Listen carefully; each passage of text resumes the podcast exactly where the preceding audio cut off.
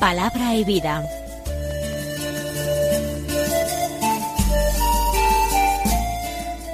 Con el padre Manuel Horta, desde Sevilla.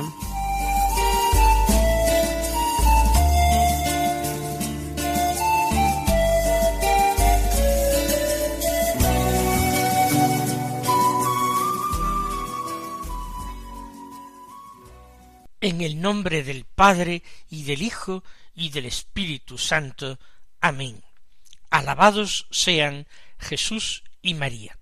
Muy buenos días, queridos amigos, oyentes de Radio María y seguidores del programa Palabra y Vida. Hoy es el último día del tiempo litúrgico de la Navidad. Es el broche final a estos días maravillosos en que nosotros hemos celebrado el comienzo de nuestra salvación, el nacimiento de nuestro Señor Jesucristo. Hoy celebra la Iglesia la fiesta del bautismo del Señor, que es siempre el domingo posterior a Epifanía. Nosotros celebramos esa ida del Señor al río Jordán, de la que hemos hablado tanto estos días pasados, porque a ello nos invitaba el Evangelio de la misa de cada día. Concretamente los últimos hemos estado leyendo el capítulo primero del Evangelio de San Juan, prácticamente completo. Ya hemos escuchado ese relato del bautismo de Jesús, hemos dado muchas vueltas en torno a la figura de Juan Bautista, pero hoy vamos todavía a retomarla una vez más. Como estamos en el ciclo de lecturas dominicales A, el ciclo A de lecturas, pues tomamos el Evangelio de San Mateo, así como en el ciclo B eh, predomina la lectura de San Marcos y en el C que terminábamos al comienzo del Adviento, la fiesta de Cristo Rey, se lee sobre todo a San Lucas. Pues en San Mateo tomamos del capítulo tercero los versículos trece al diecisiete que nos dicen así. En aquel tiempo vino Jesús desde Galilea al Jordán y se presentó a Juan para que lo bautizara. Pero Juan intentaba disuadirlo diciéndole ¿Soy yo el que necesito que tú me bautices y tú acudes a mí? Jesús le contestó Déjalo ahora, conviene que así cumplamos toda justicia. Entonces Juan se lo permitió. Apenas se bautizó Jesús, salió del agua, se abrieron los cielos, y vio que el Espíritu de Dios bajaba como una paloma y se posaba sobre él. Y vino una voz de los cielos que decía, Este es mi Hijo amado, en quien me complazco. Vamos a ir comentando este texto para encontrar en él motivos que alimenten nuestra oración. Fue Jesús de Galilea al Jordán. Ya lo hemos dicho estos días pasados el rumor de que Juan Bautista, que vivía aislado en el desierto de Judea, había comenzado a predicar recorriendo aldeas y pueblos del contorno y llamando a un bautismo de conversión, incluyendo una confesión de los pecados, un arrepentimiento, un propósito de vivir de otra manera. Eso es lo que de alguna manera desencadena el hecho de que Jesús considere llegada su hora y parta de Nazaret. De hecho, va a partir definitivamente de Nazaret.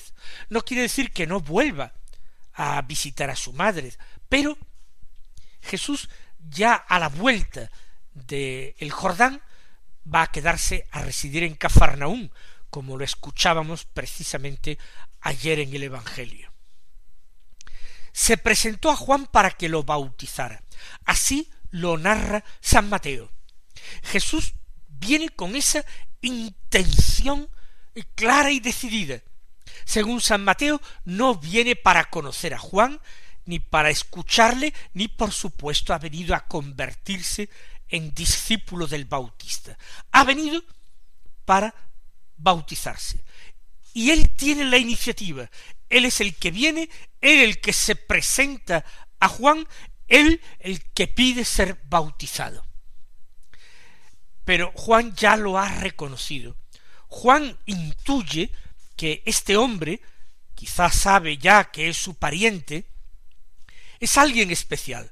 Quizás lo sabe cuando se entera de que es su pariente, porque su madre Isabel ya le contaría lo especial que sería el hijo de María, y cómo él mismo, cuando estaba todavía en el vientre de ella, había saltado de gozo cuando María encinta se había acercado, había entrado en su casa. Juan, que conoce que Jesús es alguien muy especial, intentaba disuadirlo. Él sabía que Jesús estaba muy por encima de él. A Jesús se refería cuando decía viene detrás de mí uno a quien yo no soy digno de agacharme para desatarle la correa de sus sandalias. No es una falsa modestia, no es una fingida humildad, es una sincera humildad de un hombre que tuvo la grandeza de decir a sus propios discípulos que era preciso que él menguara y disminuyera para que Jesús creciera y tomara todo el protagonismo que Dios le daba. Juan sabía que su misión tenía, por así decirlo, una cercana fecha de caducidad, que él sólo era el introductor del Mesías, que su papel estaba perfectamente descrito en las escrituras. Él tenía que preparar al Mesías un pueblo bien dispuesto. Por eso exhortaba a la conversión, al arrepentimiento de los pecados y desde su profunda humildad, este hombre que fue ya santificado y lleno de gracia en el vientre de su madre, antes de nacer estaba santificado, se resistió a aquella pretensión de Jesús diciéndole soy yo el que necesito que tú me bautices y tú acudes a mí. Es la misma humildad que veíamos nosotros en Isabel su madre cuando el saludo de María al llegar a su casa llegó a sus oídos. Recuerden cómo Isabel había exclamado ¿Quién soy yo para que me visite la madre de mi Señor?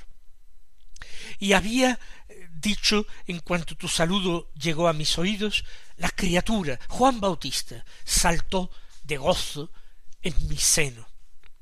Dichosa tú, que has creído porque lo que te ha dicho el Señor se cumplirá. Juan Bautista no sabemos si conoció las palabras de aquella conversación memorable tenida el día de la visitación de María. No sabemos si su madre Isabel se las relató en alguna ocasión, pero la semejanza entre lo que dice y lo que siente y lo que dijo y sintió su madre es más que notable soy yo el que necesito que tú me bautices, porque él sabe que el Mesías trae un bautismo nuevo, que el suyo es una sombra, una figura de lo que había de venir, que su bautismo era efusión de agua natural, de agua material, del agua de aquel río, pero la efusión de agua bautismal del Mesías sería efusión del Espíritu y verdadero perdón de los pecados. Por eso insistió tantas veces en presentar así a Jesús. Este es el Cordero de Dios que quita el pecado del mundo, el único que lo puede perdonar, porque su bautismo no es de agua natural, su espíritu, su bautismo es de espíritu santo y de fuego. Espíritu Santo y fuego. El fuego como imagen del Espíritu. Recordemos Pentecostés y las lenguas de fuego sobre las cabezas de los apóstoles. Soy yo el que necesito que tú me bautices. Tu bautismo es superior al mío, tu persona es superior a la mía. Tu madre podría haber dicho es también superior a la mía. Y tú acudes a mí. ¿Qué sentido tiene esto? Es la pregunta. ¿Quién soy yo para que me visite la madre de mi Señor? ¿Quién soy yo para que tú acudas a mí? Aparentemente no tiene sentido, pero son los planes de Dios que hay que respetar, porque Dios ve más lejos que los hombres, y él mismo arguye en la escritura a través del profeta. Lo mismo que dista el oriente del ocaso, así distan mis planes, mis caminos de los vuestros. Por eso tú acudes a mí. Y Jesús le contestó, déjalo ahora.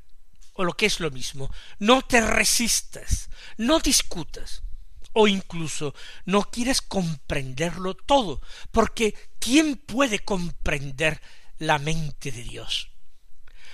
¿Con quién Dios se aconsejó para crear el mundo, para extender el firmamento estrellado sobre nuestras cabezas? ¿Quién pudo ser su consejero? ¿Cómo vamos nosotros a pedirle cuentas a Dios de lo que Él quiere y planea realizar? Déjalo ahora. Ahora no es el momento de entender y de comprender. Ahora es el momento de aceptar, de obedecer. Y esta es una actitud con la que nosotros tenemos que quedarnos de una forma particular hoy. No siempre el Señor va a darnos explicación cumplida de todo. La acción de Dios será con frecuencia para nosotros sorprendente, desconcertante, misteriosa.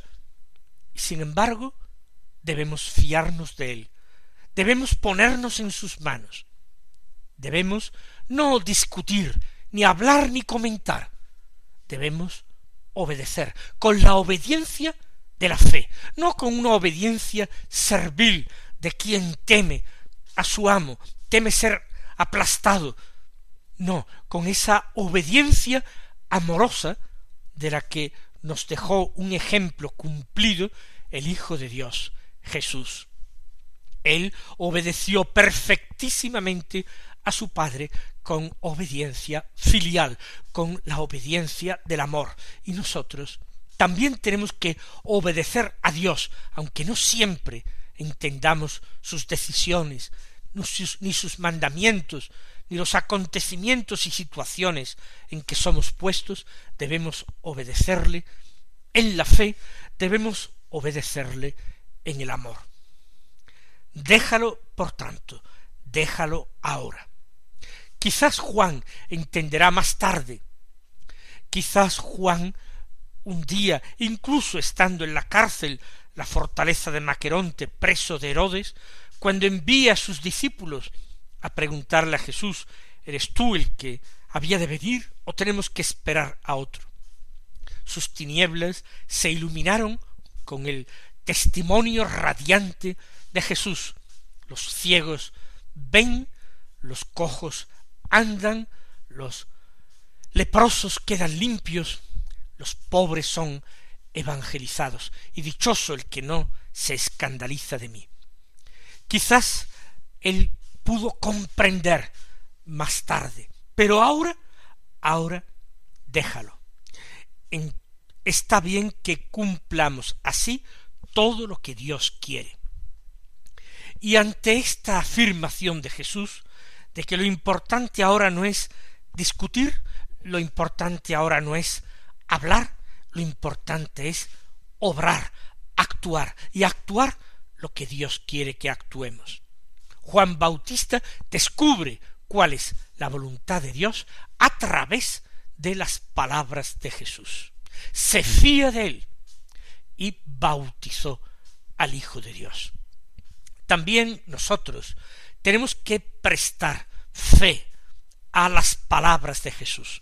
Por eso nos empeñamos cada día en la lectura, en la escucha y en la meditación de las palabras del Evangelio, porque sabemos que en ellas encontramos la voluntad de Dios sobre nuestras vidas. Nosotros no buscamos una filosofía al leer el Evangelio, no buscamos una sabiduría abstracta, una doctrina idealista. Nosotros buscamos en la Sagrada Escritura de cada día y notablemente en el Evangelio una forma de vivir, un código de conducta. Buscamos la revelación de esa voluntad que nos supera, de la voluntad de Dios. Entonces, Juan dice, se lo permitió. Se lo permitió el qué? Ser bautizado. El que tenía que actuar era Juan. Pero Jesús le ha dicho, está bien que cumplamos así todo lo que Dios quiere.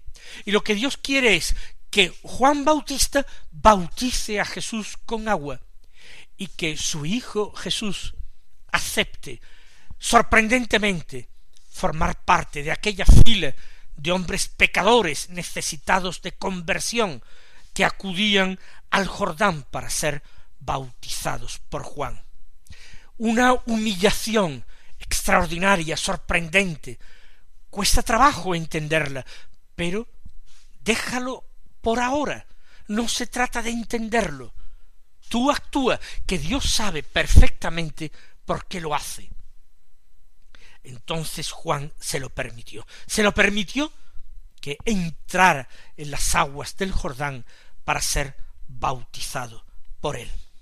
Vamos a pedir al Señor gracia para, como Juan, vivir esa obediencia de la fe, una obediencia que a veces es muy oscura, una obediencia que implica avanzar cuando no tenemos la luz de la razón, del entendimiento que nos ayude a dar pasos hacia adelante. Que esta obediencia de la fe sea también para nosotros obediencia filial, amorosa, confiada a Dios nuestro Padre, que nos alma, que nos ama y nos ha enviado a su Hijo único para salvarnos de los pecados.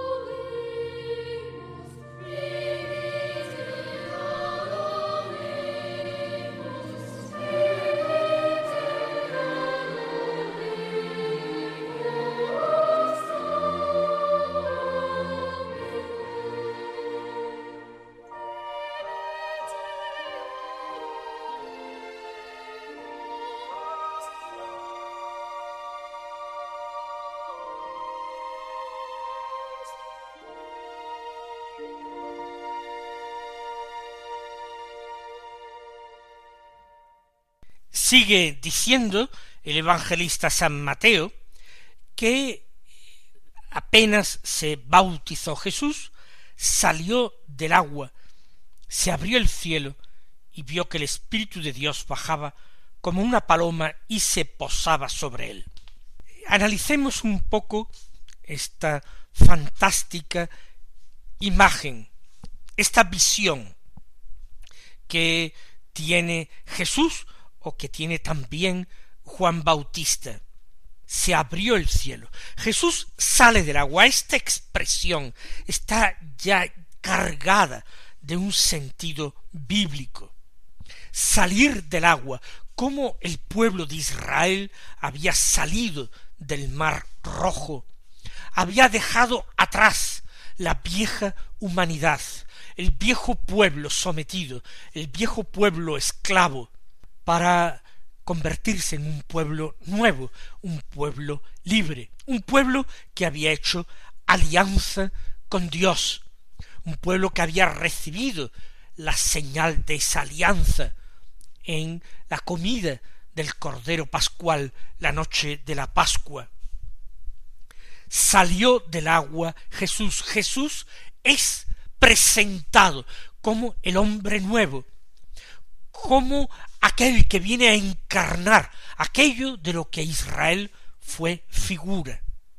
Y este hombre salido del agua, como Moisés, que también su nombre significaba salvado de las aguas, que se había convertido en salvador, liberador de todo el pueblo de Dios, después de haber salido de las aguas, de haber sido rescatado de las aguas.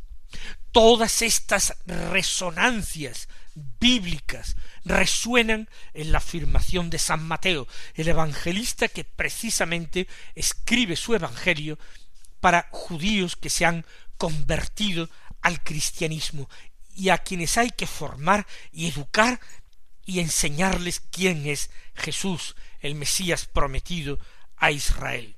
Salió de agua y se abrió el cielo, ese cielo que había permanecido obstinadamente cerrado desde el pecado de Adán y Eva.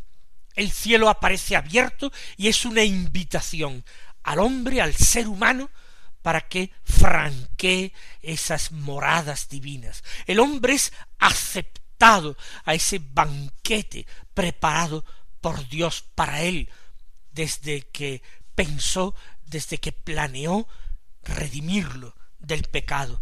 Es el proyecto desde la eternidad de Dios, creador y redentor. El cielo se abre y el Espíritu de Dios baja como una paloma. A nosotros esa imagen de la paloma nos es muy familiar, representamos con mucha frecuencia al Espíritu Santo como una paloma, pero en la Escritura solamente aquí se nos aparece el Espíritu como una paloma. En otros lugares aparece como viento impetuoso o como fuego. También se compara a veces el Espíritu al agua impetuosa o el agua viva, pero paloma nunca, solo aquí es símbolo de amor y de amor fiel. Lo podemos ver perfectamente en el libro del Cantar de los Cantares. Símbolo del amor fiel es la declaración de amor de Dios, y el amor de Dios es el amor por excelencia fiel. Y baja y se posa en Jesús, porque en Jesús habita, porque en Jesús permanece como en su nido, como en su morada. Y se oyó la voz del cielo, este es mi Hijo, mi amado, mi predilecto. Nosotros, movidos por esta voz, conmovidos por esta visión, adoramos al Señor, lo bendecimos y lo glorificamos. Que Él nos colme de bendiciones y hasta mañana si Dios quiere.